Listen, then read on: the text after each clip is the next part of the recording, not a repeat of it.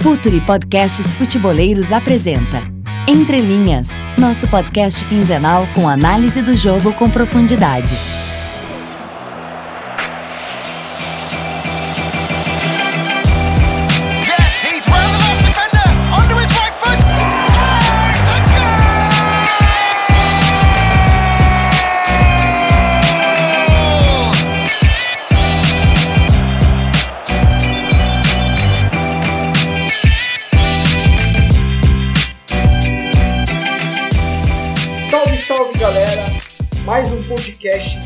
No ar, é, agora episódio 17. Lembrando que a gente agora está dentro do, do projeto Futuri. Sigam a gente, sigam o pessoal do Futuri, Defite em Verde toda sexta-feira no- no- nas, nas redes, no, no YouTube, no, iTunes, no SoundCloud, em todos os lugares. E estou mais uma vez aqui com o Leonardo Miranda, o meu parceiro de, de longa data, quando Entre Linhas ainda era bem pobre ainda, com uma edição bem fraca. Agora a gente tem o pessoal com a gente, mas eu e o Léo seguimos aqui. Como é que tá, Léo? Como faz? Tudo bem, pessoal? Tudo bem? Bom dia, boa tarde, boa noite para quem está ouvindo o podcast Entre Linhas. Lembrando que o podcast agora está no Projeto Future, já faz um tempinho que está no Projeto Future, então não esqueçam de assinar o feed lá no YouTube, seguir no Twitter, curtir no Facebook, para sempre acompanhar o podcast Entre Linhas. É, de duas em duas semanas a gente está trazendo aí para vocês ah, algumas novidades, uns debates sobre futebol. Sempre muito interessante conversar com você sobre, sobre futebol, Renato e vamos falar de Champions League. Hoje, para quem está ouvindo na data da gravação, ah, hoje mesmo vão ter os jogos ah, Juventus e Real Madrid e Sevilha e Bayern de Munique. Dois grandes jogos aí e a gente vai e, e amanhã tem Liverpool e City e Barcelona em Roma. Os oito times que, que conseguiram chegar às quartas de final, teve polêmica com o PSG e Real, teve o Barcelona vencendo o Chelsea num belo confronto. Antes de tudo, Renato, eu queria te perguntar: desses quatro jogos que eu te falei, qual é o jogo, qual é o confronto que você mais espera que traga ideia, que traga conceito, que mais dê pra gente debater, pra gente pensar o jogo vendo a, a partida? Qual desses quatro jogos pra você é o mais interessante? Então, cara, é, é- tem, tem, vamos, vamos separar as coisas. Né? Acho que tem um pouco de gosto, né? É, eu acho que todos os jogos vão, vão trazer embates legais. É, eu acho que, que mais que, que ideias são diferentes formas de se ver e de se viver futebol. Acho que tem muito, muito confronto de culturas aqui, eu acho bem legal. Mas eu acho que sem dúvida um dos jogos mais esperados, pelo menos para mim, é, é Manchester City e Liverpool. Inclusive é o que a gente vai iniciar falando aqui no podcast sobre Guardiola versus Klopp, Klopp versus Guardiola. É, eu acho que é um dos, um dos duelos mais legais por, por exatamente ser dois treinadores que, que me agradam muito. É, Eu acho que um, um deles está marcando época não só pelo trabalho no Manchester City, mas como como, como um trabalho, como, como, uma pessoa que pensa futebol na, na, na nossa era. É, ainda somos jovens, né? Graças a Deus, ainda tem muita coisa pra gente ver.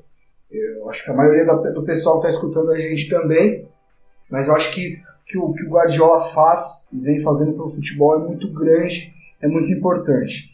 Contra um Klopp que é um, um cara muito atípico, um cara, uma, uma figura que eu eu, por exemplo, adoro ver as coletivas dele. E mais que isso, adoro ver o tipo de jogo que ele coloca. É um Liverpool que sentiu pouco a saída do Coutinho. Eu acho que a questão ali era mais o, coletivo. O time estava ainda com o Klopp pegando a forma Klopp de jogar. Né? Eu acho que um time que era muito desequilibrado defensivamente, sofria muito com, com contra-ataque, com transição dos adversários. E hoje é um time muito mais equilibrado. É o time que mantém a pressão na bola a todo custo. Acho que o mais legal do Klopp é isso. É um jogo muito agressivo. Acho que quem, assiste o jogo do Liverpool sabe disso. É, jogo sempre muito, muito agressivo, de muita pressão na bola, de intensidade, de, de reações, tanto à perda quanto à recuperação da bola, muito rápidas, muito prontas. É, transições muito boas também. né? A gente enxerga um Liverpool que ataca muito bem em, em transição, em contra-ataque, e que tem no, no, no Salah, até aqui, um, um dos grandes nomes da temporada na Europa. Um cara que, que iniciou, pelo menos para mim, acho que a primeira vez que eu vi o Salah ainda foi no, no Basel ainda. Inclusive contratei ele no FIFA, ele evoluiu pra caramba. Depois foi pro Chelsea, não, não foi muito bem. Foi pra Roma, foi muito bem. Agora acha seu principal futebol. Um time que, que condiciona ele a esses duelos pessoais, esse tipo de jogada bonita que ele tem feito. Exato, é. exato. Entendeu? Então, eu, o Liverpool é um time que me agrada muito. E principalmente por, por pelo Klopp fazer o que dá com, com o que tem. Eu acho que está tá um pouco longe do, do poderio de, de Manchester, de, de, Manchester City, de Chelsea, até de, de questão de investimento. Mas sim, é, é, um, é um tipo de jogo que me agrada muito, Léo. Também, também. É, eu acho que o, o Liverpool, é, falando de um gosto pessoal também, que acho que é o mesmo seu, né, Renato? A gente já, já debateu isso, inclusive tomando uma, tomando uma, uma cerveja é, de como o estilo do Klopp agrada, é, é bonito de ver, porque ele é um estilo que ele, na minha opinião, ele associa esse jogo mais construído. Ele, ele é um jogo também construído, é um jogo pensado desde a bola do goleiro até a bola ao atacante, mas ele é um jogo que aproveita também um momento crucial, que talvez seja o cerne uh, da ideia do Klopp no Borussia e no Liverpool, que é o momento após uh, perder a posse. O Liverpool é um time extremamente intenso, um time fisicamente também muito forte para fazer esse gegenpressing, que é o, o nome em tatiquês, para essa pressão após perder a bola. É muito intensa e o Liverpool consegue construir muito assim. Ele consegue atacar marcando. Ele consegue roubar a bola e acelerar depois, enfim. É, e aí tem o Mané, o, o, Firmino e o Sala, principalmente o Sala, que supriu a, a ausência do Coutinho de forma fantástica é, fazendo esse jogo muito de transição, de reação. Eu estava estudando o Sala, os números dele, e é impressionante como ele se tornou um jogador mais objetivo na Premier League. A Roma do Spalletti, que era onde ele jogava nas últimas duas temporadas, e o, o Liverpool do Klopp tem esse estilo de pressão muito intensa na bola, de encaixes individuais para cortar as linhas de passe, às vezes ter do, um, dois, três jogadores na bola para roubar, recuperar rápido. E essa tensão muito forte depois que perde a bola. Então o Sala ele já ele encontrou um ambiente que era dele. E ele é um ponta direito, ele atua principalmente na direita, sempre flutuando. Ele tem, ele tem uma característica muito importante do, do Coutinho que eu acho que vai ser chave nesse jogo, que é o arremate de média distância, da entrada da área. Ele consegue chutar muito bem, consegue dar assistências eh, muito bem. Então o City é, precisa pensar nisso, com certeza o Guardiola está pensando nisso agora, enquanto vocês estão ouvindo, enquanto a gente está gravando. E com certeza o City vai apostar muito nesse jogo físico. Vamos lembrar que o City foi uma das o Liverpool foi uma das poucas equipes que venceram o City na Premier League. Você chegou a ver esse jogo, Renato? Foi 4 a 3 pro Liverpool. Sim, um jogo. Eu, eu acho que Cara, foi, um jogo, foi um jogo fantástico. Eu, eu acho que a palavra é intensidade para as duas equipes. Eu acho que vai ser um dos jogos mais intensos que, que, que se pode ter. Porque é, os últimos confrontos já foram assim, né? Um, o primeiro confronto entre eles na temporada, inclusive, teve, teve uma expulsão muito cedo, se eu não me engano. Então acho que ali foi um pouco, um pouco atípico né, para você analisar e tal. Tá até um pouco longe, as coisas não estavam tão, tão, tão claras, principalmente em ideia de jogo como estão agora. Mas eu, eu acho que não vai faltar essa, essa intensidade. É, eu espero. Um, eu acho que quem dominar o meio de campo nesse jogo vai, vai conseguir dominar as ações. Assim. Eu estou muito curioso para ver como esses embates no meio vão, vão, vão encaixar. Né? O Liverpool, de fato, é um time mais físico, é, o, o City é um time mais leve. Acho que o City é um, é um time com, uma, com, com, um repertório técnico maior. Acho que tem mais jogadores com, com, a, com a capacidade de, de resolver numa jogada pessoal, de, de se bem condicionados a uma situação de, de um contra um, de, de, de pouco espaço de, de resolver. Mas eu, vejo o Liverpool mentalmente muito mais forte. Assim. O Liverpool ficou um pouco com aquela característica do time que sempre dá aquele milho no final, sempre no segundo tempo, sempre, sempre acaba entregando. E, e tem conseguido passar por cima disso nos últimos tempos. Né? Vamos, vamos ver agora se seria para o Liverpool uma baita conquista chegar numa semifinal de Champions nessa, nessa altura do campeonato. Seria. Tem até gente que perguntou aqui no Twitter se o se o Liverpool passar pelo City, se já não é considerado favorito. Cara, eu penso que o Liverpool ele vem forte. Ele vem forte aí pra, pra, é, para esse jogo. Vão ser dois grandes confrontos, né? O famoso jogo de 180 minutos. E eu estou muito curioso para saber o que o Liverpool vai fazer, o que o City vai fazer na iniciação das jogadas. Se o Guardiola vai com linha de 3, ou linha de 4, ou de repente linha de 5. Porque uh, em alguns jogos que o, que o Guardiola sentiu a necessidade de ter uma proteção maior, ele colocou três zagueiros, os alas voltam e forma aquela linha de 5. Nos poucos momentos que o City fica sem a bola, não rouba a bola lá na frente. Em momentos de organização defensiva mesmo. Eu estou muito curioso para saber o que o Liverpool vai fazer nos momentos que o City está com a bola e que começa a iniciação das jogadas, que é normalmente quando os laterais, quando os, os laterais vêm por dentro, os zagueiros abrem e os pontas ficam lá na linha de fundo dando a, a amplitude. Eu acho que é nesse momento, como você falou, meio campo, eu acredito que o, o time que ganhar esse momento do jogo vai ganhar a partida. Ou, e, e talvez se classifica. Porque o Liverpool ele pode tanto ter criar superioridade, conseguir roubar a bola dos laterais ou dos zagueiros no, City, ou o City pode muito bem atrair a pressão do Liverpool e sair fácil. Se o City sair fácil, como vem saindo nos últimos jogos da Premier League, é, talvez seja meio caminho andado. Porque o Liverpool é um time que nessa transição defensiva ele não, não vai bem muitos gols que o Liverpool toma, inclusive no início da Premier League tinha um, certo questionamento sobre o trabalho do Klopp, se era bom, se não era, porque o Liverpool estava tomando muitos gols.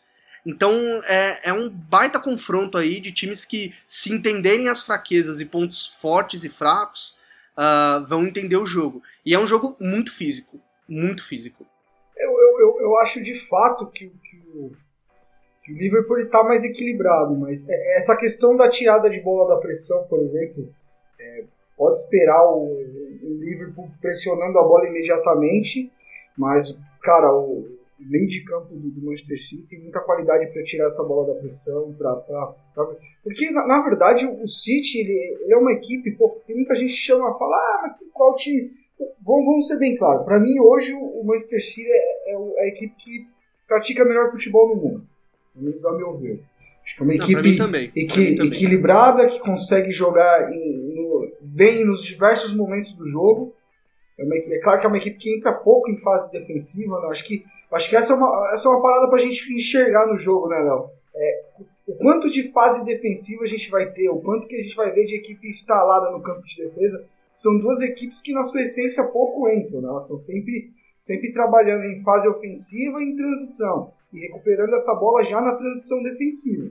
Exato, a gente fala, a gente fala tanto do, do, dos times do Guardiola, o que eles fazem com a bola, mas o que o City faz quando ele perde a bola é, é para se estudar, é de manual. A pressão que o City faz e o. Eu tava observando vendo o jogo City e Everton. Uh, quando o City perde a bola, os jogadores mais próximos eles vão até o fim, até recuperar. Não tem, não tem um encaixe médio, longo, curto é até o fim, é até recuperar a bola. É sem respiro. Isso faz do City o time que talvez melhor recupere a bola no mundo. É, é de outro mundo. É, da, do próximo jogo do City, não esse, mas o próximo jogo contra o United no sábado, que talvez seja o título, vejam isso. O comportamento que o City tem dos jogadores mais próximos da bola quando ele perde a bola. Quando alguém recupera a bola quando ele não consegue sair da pressão. É até o fim, é até fazer a falta ou é até recuperar. É muita questão que eu costumo falar que é, você olha pro, pro, pro, pro Barcelona Guardiola, que foi uma equipe que marcou época de fato, todo mundo sabe disso, mas é, se a gente olhar pro, pro City hoje, você enxerga conceitos muito parecidos, os, os pilares do, do, jogo de posição tá ali, pilares da, da questão do perde pressiona, como a gente estava falando, né, o George Pressing que o pessoal usa fora do Brasil, é, eu costumo falar perde pressiona, que é Perdeu, pressiona, perdeu, pressiona e isso vira quase que um mantra na cabeça dos caras. Mas eu, eu acho que a grande diferença do City pro Barcelona é não é o que o que o que está sendo feito em campo, mas a velocidade e a intensidade do que as ações são feitas. Eu acho que o City é um time que infiltra tão tanto e tão bem quanto aquele do Barcelona, mas, mas infiltra muito mais vezes, muito mais rápido. É um time que ataca muito a linha defensiva do adversário. Tô curioso para ver como é que o, que o Klopp vai, é, vai tentar neutralizar esse tipo de situação, porque o, City ataca muito a linha defensiva, tá sempre tentando tirar alguém de posição, sempre rodando alguém. Então, acho que sem dúvida, essa é a questão do City hoje para eu ver como, como a equipe que, mais que melhor pratica futebol no mundo, porque ela, ela faz o que tem que ser feito, ela tem um modelo muito claro, só que ela faz isso num, a mil por hora. É, é brincadeira o que o De Bruyne tem jogado na temporada e não é com a bola. A gente falou do Salah. Não é só com a bola. O De Bruyne é um dos jogadores que tem jogado melhor sem a bola na temporada. Se você olhar para um, cara que é uma das referências técnicas da equipe, você vê o, o, quanto ele encara esses movimentos sem bola, o quanto ele trabalha para o time, é assustador e eu vejo ele hoje entre os melhores jogadores do mundo facilmente. Vai top 7 aí, pelo menos. Aliás, um grande duelo de Sala e De Bruyne, talvez os melhores jogadores da, da Premier League até agora, né? É um puta duelo. Um, um, um grande jogo. E vamos para outro jogo, Barcelona e Roma. Renato, você viu Barcelona e Chelsea? Assisti, pelas oitavas? Assisti, assisti. Assisti também. E, e eu achei que, o, que, o, que o placar agregado, principalmente, ele foi meio mentiroso. Assim. Achei que o, achei que o Chelsea veio com uma estratégia bem clara né, de, de, de esperar. É, conseguiu em casa fazer um gol, depois teve aquela falha individual do Christensen e, e foi pro, pro Camp Nou com, com, a, com a ideia de, de fazer uma extensão do primeiro jogo, né, de esperar. Acho que o Conte não teve nenhuma, nenhuma vergonha de colocar o seu bloco defensivo em casa muito baixo. Eu achei que no Camp Nou até um pouco mais alto. Mas, de fato, o Barcelona é uma equipe que ela, ela é mais pragmática. Acho que se a gente pensar em Barcelona nos últimos anos, assim, vamos falar em gosto pessoal. Eu acho que o Barcelona não é o, o mesmo Barcelona. É um time menos vistoso, mas é um time que tem competido de igual para igual, competido bem. É, eu, eu, não achei que o Barcelona, não achei que o Barcelona foi tão bem quanto os dois, nos dois jogos contra o Chelsea. É, Estou curioso para ver qual vai ser a postura da Roma, porque creio eu que se o Chelsea tivesse um pouquinho mais de, de, de, de concentração, é, se, se teve muito erro individual, né? O segundo jogo também teve erro individual. Eu, eu, eu tenho uma memória terrível, espero que camarada que esteja escutando a gente me perdoe, mas de fato tem uma memória bem ruim. Eu lembro que teve falha também, acho que foi do goleiro no primeiro gol já do Barcelona no Camp Nou. Foi muito cedo, e aí o que esse gol fez? Ele tirou totalmente a estratégia do, do Chelsea. Mas um Barcelona que, que varia, né? 4-4-2, às vezes vai para 4-2-3-1. É, tem jogado mais no 4-4-2, não é algo que se olhar para os últimos anos do Barcelona, então é um pouco esquisito.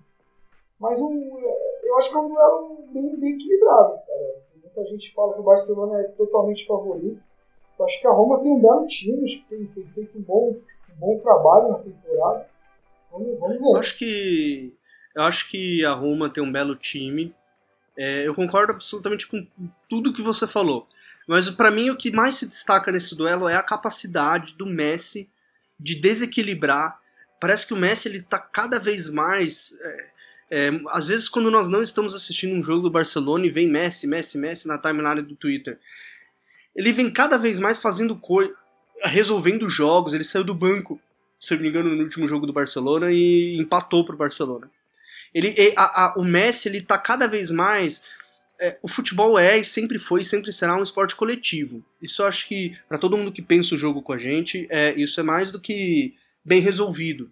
Mas quando, quando eu falo que o Messi ele vem se tornando um jogador mais coletivo, isso significa que ele está jogando mais pensando no time. Ele deu uma entrevista muito boa falando sobre isso, que ele deu uma recuada, a posição dele, ele não é mais um jogador tão terminal de perto do gol, mas ele é um jogador que tá ele começa numa zona mais recuada, mais longe do gol, mais afastada do gol. E com isso ele consegue ter uma visão mais privilegiada do, de fato, do, é. da equipe, da, um espaço maior.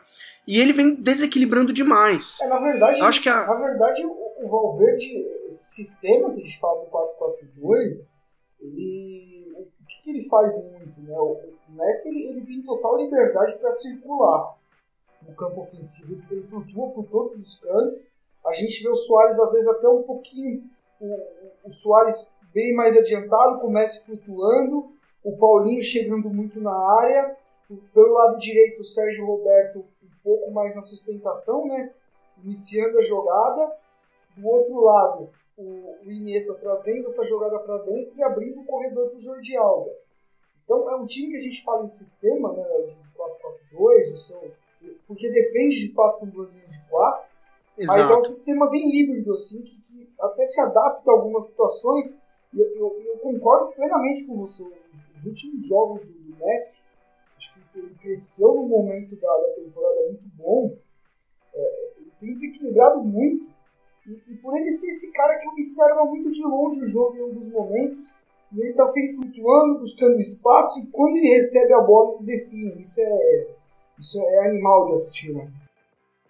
Pois é, exato. Ele, ele tem uma capacidade de definir a jogada em curto espaço, conduzindo a bola, né? Aquele Messi de grande condução que a gente está acostumado a ver, é, talvez acabou. Aquele Messi é um Messi mais passador, que fica menos tempo com a bola grudada no pé, mas faz o time mais jogar. Para mim, a chave do confronto vai ser como a Roma vai lidar com o Messi e qual vai ser a postura da Roma. Se a Roma montar duas linhas de quatro, uma linha de cinco, uma linha de quatro, o pivô esperando a bola e esperar o Barcelona, é, é pedir pra, pra sofrer gol. Eu não sei. É pedir viu, pra cara? sofrer gol. Não sei, viu, cara. Eu achei que o, eu achei que o Chelsea esperou e não. E, e, por exemplo, dentro de proposta, dentro, dentro do que as, as, equipes tinham como proposta de jogo, eu não achei que o Chelsea fez nenhum dos dois jogos ruins, inclusive. Achei, não, eu também não. o Chelsea, até chegou. A questão é que Sim. a Roma ela tem, ela tem um, um tripé de meio de campo. Pelo menos contra o Shakhtar jogou Strootman, que depois daquele belo período que ele teve de muita lesão, de não ter sequência, é, é um cara que recuperou muito bem o seu, seu nível de jogo, é um cara que consegue ditar ritmo, é um cara que consegue segurar e acelerar. Aí você ainda tem o Naigolan, que é um, que é um, é um, cavalo, cara, é um cara de muita força, tem qualidade, mas tem muita força. O De Rossi, que é um cara com uma leitura muito forte. Você pegar o miolo de zaga, tem Manolas, que é, um, que é um zagueiro com uma recuperação maior, um pouco mais veloz, e Fazio, que é um cara de muita força. Se você pegar o centroavante da Roma hoje, que é o esse cara que vai poder reter a bola, então se a gente olhar, aí é claro, você olha pro lado, que é o Under, que é um, que é um turco que tem muito bem, é, o Perotti, o El Charal, quando entra, são jogadores mais leves. É, o Florenzi, que é um jogador mais leve também, mas se você for, o Kolarov é o lateral esquerdo que tem jogado, se a gente olhar, é um time muito físico. É, eu, eu, acho que, que vai, vai, vai contrapor muito o jogo do Barcelona. Cara. Eu acho que vai ser legal de ver. Se o Barcelona é favorito, obviamente, como a gente colocar a Roma, um, um time que a gente falou, com bons jogadores, competitivo, o Alisson num, num momento muito bom, acho que é legal falar isso. O Alisson que sofreu tanta. É, não sabia se ia virar, se não ia, até na própria seleção muita gente criticando. O Alisson muito bem, mas a, a Roma fez jogos bem corretos contra o Shakhtar, cara, que, que, é um bom time também, o tal do Shakhtar que todo mundo odeia, né, porque muita, muita, muita gente reclamando das convocações, mas enfim, a Roma fez dois bons jogos, assim, eu acho que é, é, o, que gente, é o que eu falava, de confrontos que, que você não vai certo de, ah, vai ser assim, assim, assado, como alguns jogos. Acho que vai ser. Vai, vamos, vamos ter algumas surpresas, cara.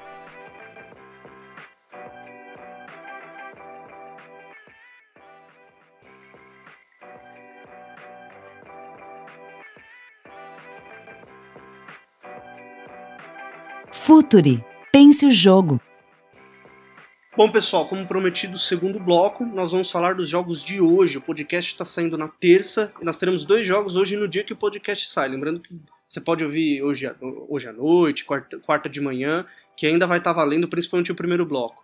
Teremos um clássico, a final da, da, da última Champions League de 2016-2017, Juventus e Real Madrid, e o encontro entre Sevilha e Bayern de Munique. Começando por Juventus e Real. Renato, eu, eu acho que, na, na, minha opinião, Juventus e Real é um jogo muito mais. Talvez seja um jogo. Vai ser um jogo muito mental. E o Real Madrid ele tem uma coisa. Ele é um time extremamente mental. A gente falou do Barcelona no último, no último bloco, de como o Barcelona consegue o primeiro gol e desestabiliza completamente o adversário. Acho que o Real Madrid, com essa cultura de ganhar do Real Madrid, ele é um time que taticamente é muito interessante, vai estar sem o Isco, que é aí que foi uma peça chave uh, durante muitos jogos com o Zidane e veio reclamando que tinha poucas chances uh, e etc. E... Mas o Real Madrid consegue os resultados, às vezes, muitas vezes jogando muito mal. Ele consegue resultado. O desempenho dele nem sempre traduz uh, o, o, resultado final.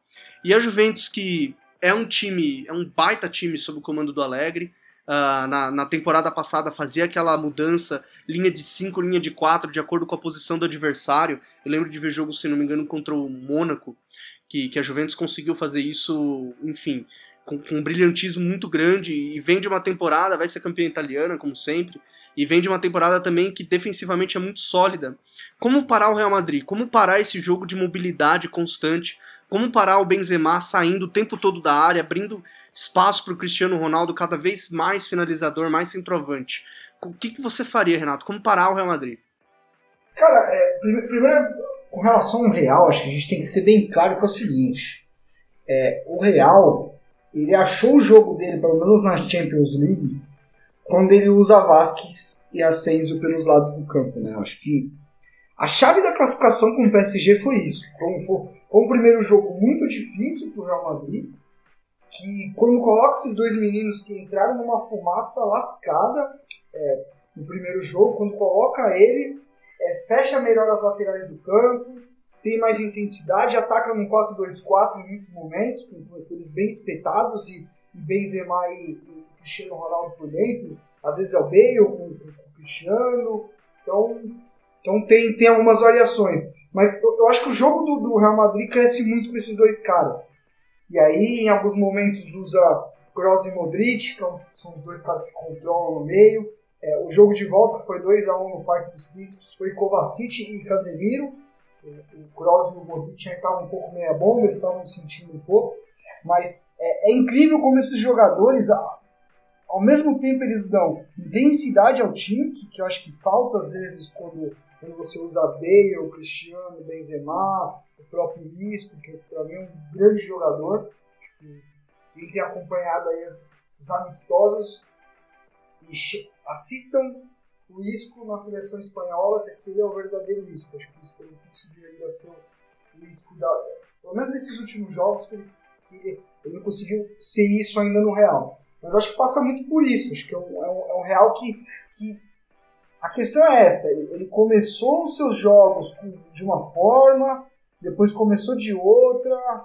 E, e de fato, o jogo no Santiago Bernabéu, por exemplo, o, o PSG estava na frente, encaixando bons contra-ataques, chegando, ainda com o Neymar em campo, né, chegando bastante no, no gol do, do Keylor Navas. E, e, a entrada desses dois meninos foi, foi, foi determinante. Por exemplo, no, no, Santiago Bernabéu entrou Casemiro, Kroos, Modric, Isco, Benzema e Cristiano Ronaldo.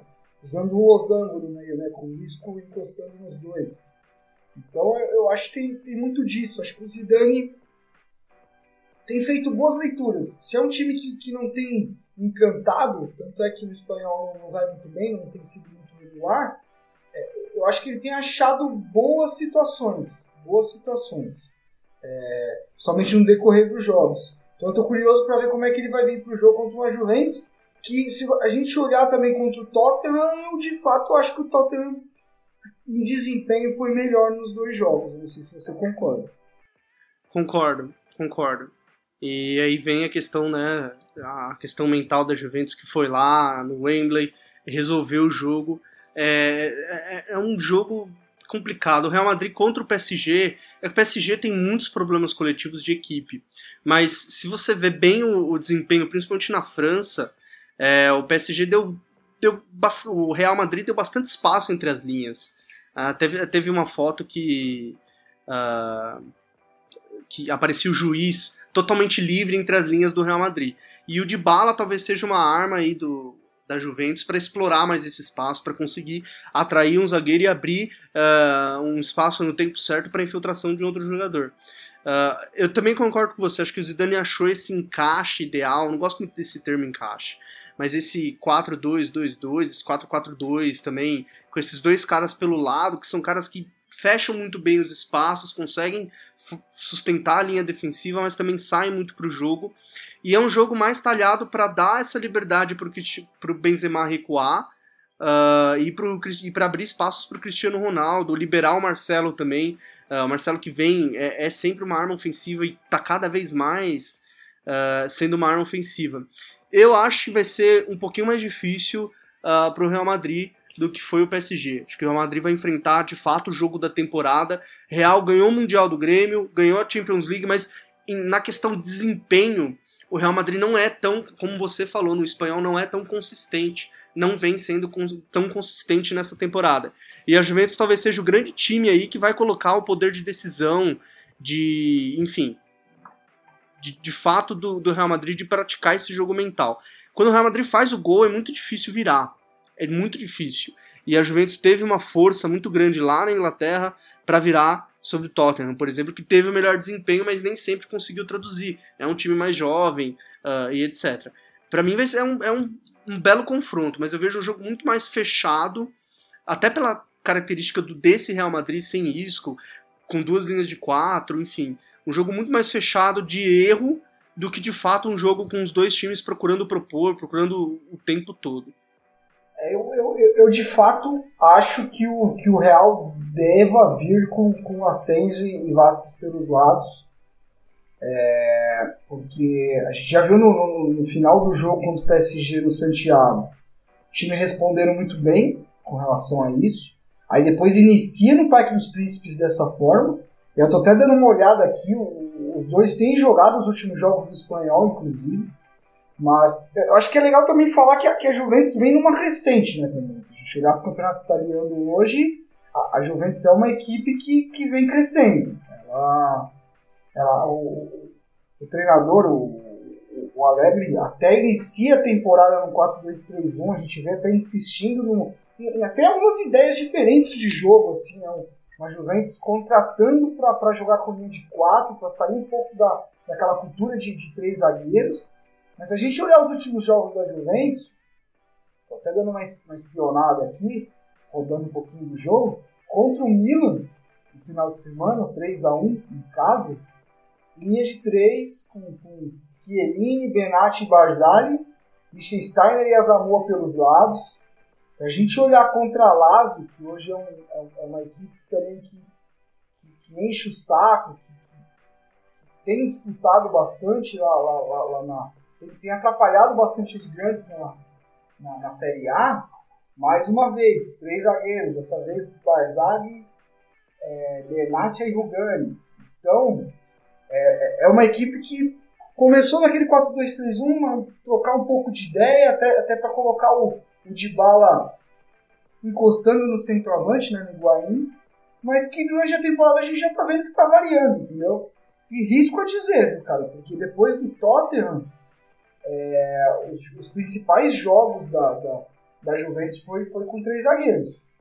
É um 4-4-2 em alguns momentos, mas é, vai ser legal para ver como é que o, o Alegre vai vir, né, cara? É, vai, ser, vai ser interessante porque os dois times, se a gente olhar para uma temporada, são times muito mutáveis. Assim, eles mexeram muito em peças, em características. Então vamos, vamos ver como que vai ser esse encaixe de jogo. Acho que o início do primeiro jogo vai ser bem legal de acompanhar que os dois treinadores pensaram né, para se enfrentar. Se você acha que eles vão. que Você acha que a Juventus vai vir com linha de 3 ou com linha de 4? Eu acho que vem com linha de 3. Se a gente olhar aqui no, no, no histórico, eu tô pegando aqui 1, 2, 3, 4, 5. É, Nos últimos 6 jogos, é, o único jogo grande que foi contra a, a, o Tottenham, eles usaram linha de 4. Contra a Lazio, eles usaram linha de 3. Contra o Udinese, não. Contra o Spawn também não. Também não. E nem contra a Atalanta. Mas o Milan em casa e a Lazio fora de casa, ambos com vitória, né? Isso condiciona bastante a, a decisão do, do, treinador. Então, é possível, cara. Eu, eu, eu, também acho que vem com linha de três, até para preencher mais a entrada da área, preencher mais esse miolo. É, que o primeiro é um espaço... jogo é onde? O primeiro jogo é, é na Itália? Vamos ver que a minha memória também é ruim e falhou agora. É, tem muito isso também. Mas a Juventus é um time de transição. A Juventus costuma fazer resultado a- indo além do desempenho. Ela costuma fazer resultado fora de casa. Então, é, de repente, o primeiro jogo é na Itália. É na Itália. O jogo de hoje é na Itália. Então, é, mas mesmo assim, eu acredito que ela vai com linha de três. Eu Ela vai com linha de três até pra chamar um pouquinho o Real, atrair a pressão do Real e tirar a velocidade do do, do Vasquez e do Asensio. Tirar a velocidade do Vasquez, é, do Asensio, ou quem ocupar esse, é, esse, os lados do 4-4-2, da segunda linha de meio. Sim, e se a gente olhar que o jogo foi dia 31, mais conhecido como sábado, e o Alegre foi com força máxima, cara. Se a gente olhar aqui ao meio de campo, Janite, Matuidi e Kedira, na frente Guaim de bala, 3-5-2, com bola. Então, eu acredito que foi uma resposta muito forte. 3x1 no Milan. Cara, o Milan capenga nos últimos anos, desculpa, Myron, mas acho que diz Não, muita Milan- coisa. Sem condições o Milan, sem condições. Mas eu acho que ele vai com linha de três, até pra chama o Real, tira a velocidade do Real, que a, o Real tá, é um time cada vez mais veloz. Até o Cristiano Ronaldo também, e principalmente o Benzema. Benzema é, é um cara. Ainda vou fazer um raio-x de, de movimentação do Benzema, porque ele é um cara cada vez mais inteligente, mais importante pro time. Então tira essa velocidade, eu pensaria nisso. Preenche mais essa área. Se alguém sair no combate, na pressão curta com o Benzema, tem dois, um para um cortar a linha de passe, outro para de repente cobrir uma entrada, uma infiltração. Os alas. O né? Benzema tá trombando nos outros pra abrir espaço pra, pra Cristiano Ronaldo e companhia. Sim. Sendo, de certa forma, até injustiçado em alguns momentos, porque tá errando coisas que não costumava errar. É, situações muito específicas que ele tem falhado, tem perdido gols e tal, mas não, não, tiro, não tiro os méritos de Benzema. Inclusive, eu, eu prefiro na função do que o, o Bale, que eu acho um pouquinho preguiçoso. Desculpem aos madridistas que gostam dele. Por isso que é banco, né? Não é à toa que, que está no banco. Certo, mas, mas vamos pra, vamos pra Sevilla e Bayern, né? Sim. Ah, Vamos, vamos fechar com Sevilha e Bayern. Sevilha que, grande surpresa, eliminou o Manchester United no, no Old Trafford. Você viu o jogo, Renato? Não foi tanta Eu surpresa vi. assim, né? Não foi É. tanta surpresa assim, porque o, como diz Myron, mais uma vez lembrando ele, ele que mandou um salve pra gente aqui no Twitter agora. Daqui a pouco a gente manda os salvos das pessoas que mandaram, algumas perguntas também. Mas o, como chama o Myron do Manchester de José Mourinho, de Dramin United, já é um time que dá sono e graças a Deus o Sevilla passou, porque tava. Tá difícil assistir o United na Premier League, que é um grande campeonato, imagina Premier League e Champions League. Tava bem difícil, por isso que eu não acho que é surpresa. Cara, pra mim foi surpresa, mesmo o Sevilha é, jogando muito bem, o Sevilha um time aí de destaque na temporada. ah, sempre se espera muita competitividade do, do, do United. E, o, e principalmente dos times do, do Mourinho. E foi tudo o que o, o, o que o United não teve, né? É, assim, não sei. Não quero entrar na, no, no prisma de se o Mourinho tá ultrapassado ou não tá. Não sei, não sei se acredito muito nisso. Mas a grande, a grande questão é que o Sevilla matou o United. O United fez um jogo muito ruim no Old Trafford. Muito ruim. E o Sevilla aproveitou, fez gols em transição muito forte. É um time que usa dessa transição muito forte. E, É o Muriel, o Muriel centroavante, é um, é um cara de dessa bola rápida. É um cara com timing para infiltração muito forte. É, o- dos lados também, cara para puxar essas transições, né? Tanto o Navas quanto o Correia. É, inclusive o Sevilla empatou com o Barcelona agora no, no sábado passado também, 2 a 2 Sim, É isso, eu acho que vai ser um jogo muito, muito disso. sim. E o E- Banega, é, Banega como organizador, o Banega não joga, né? Ele é, É. um o organizador camisa 10 que atua aí como, como box to box dentro desse 4-4-1 que o Sevilla vem atuando. Ele é o organizador que a- a- acelera, dá o tempo, dá o passe para esses caras fazerem essa movimentação, quebrarem a linha defensiva. Eu acho que e o, o, o técnico do Sevilla, o Vincenzo Montella, diz que ele vai querer a bola.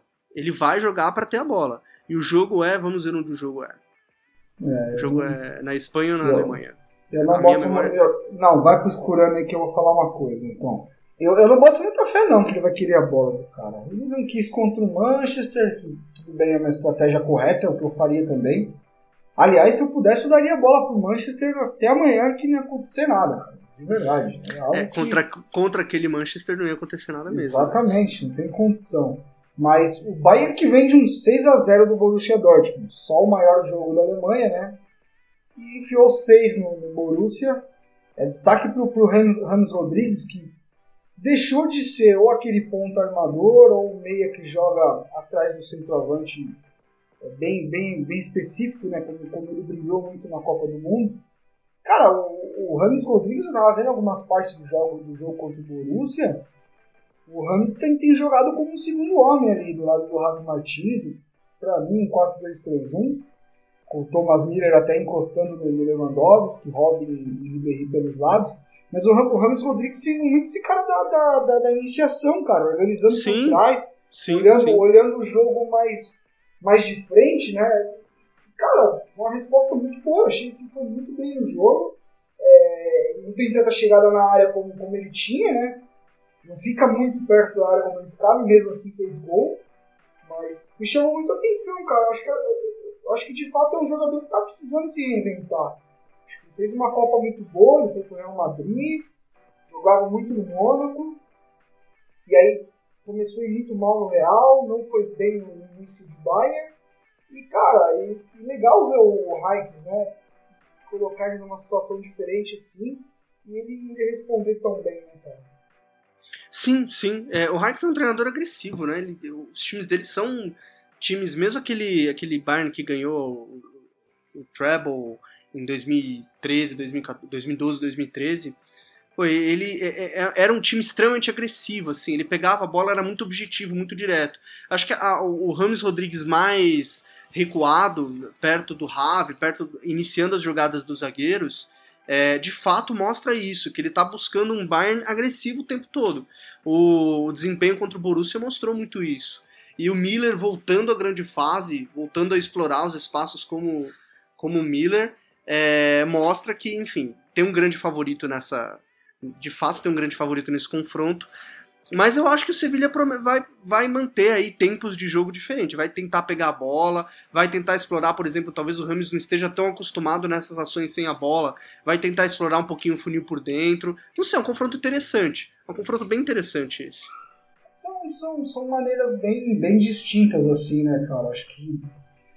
Mas, mas de fato eu acho que é o, é o confronto mais desigual, assim, se a gente olhar para o desempenho do, do, do Bayern nos últimos jogos, assim, tem, tem sido avassalador mesmo, o time voltou a se achar, mas ah, vamos dar um espaço aqui pro pessoal que tá, tá interagindo com a gente aqui, tá? o, o Leandro Rosário, um salve pra, um salve ele aqui, o Fute 17, o, o Guilherme Silva ele até fala se a, a- dupla Vasquez e a, e a funcionou muito bem, se, se o Real perde controle com Kroos e Modric, ou ou Modric no banco, é, se joga o Casemiro, como o Zidane deve trabalhar isso.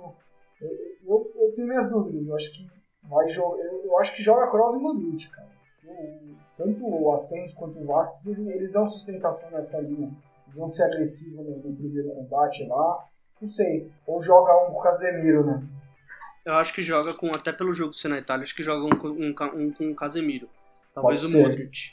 Pra O dar uma capacidade de organização aí mais, mais fácil.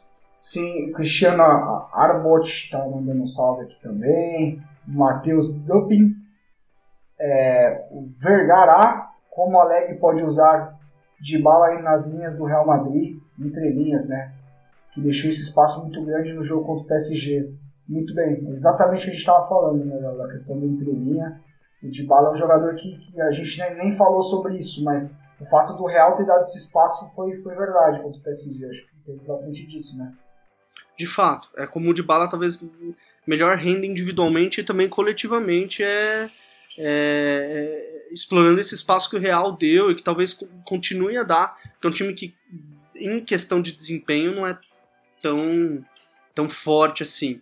O Camilo Oliveira dá um guerreiro aí, um hashtag guerreiro, grande Camilo, abraço pro Camilo. É, o Camilo sempre tá escutando aí. Esse tem paciência com a gente.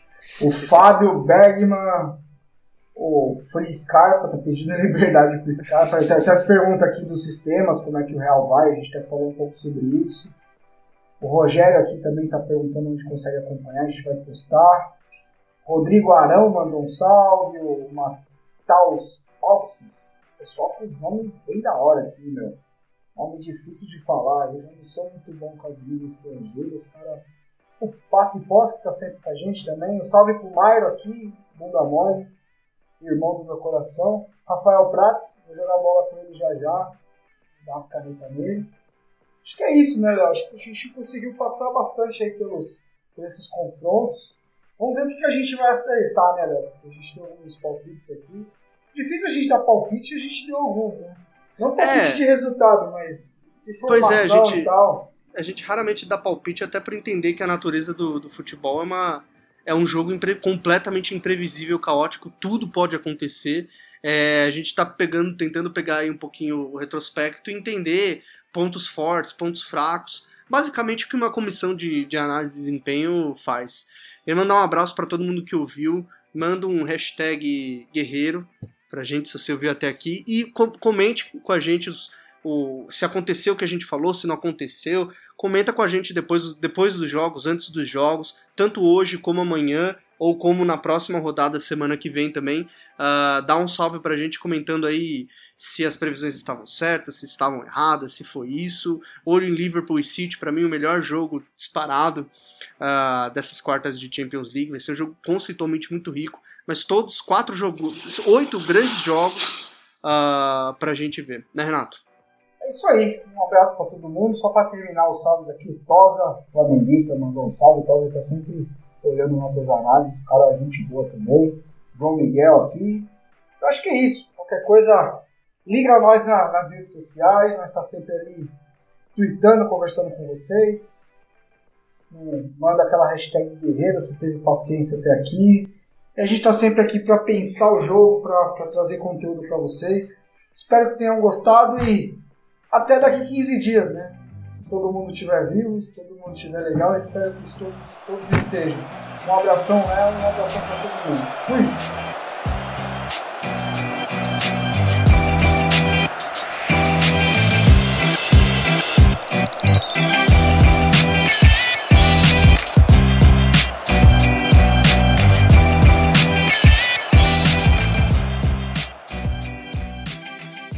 Projeto Futuri apresentou Entre Linhas.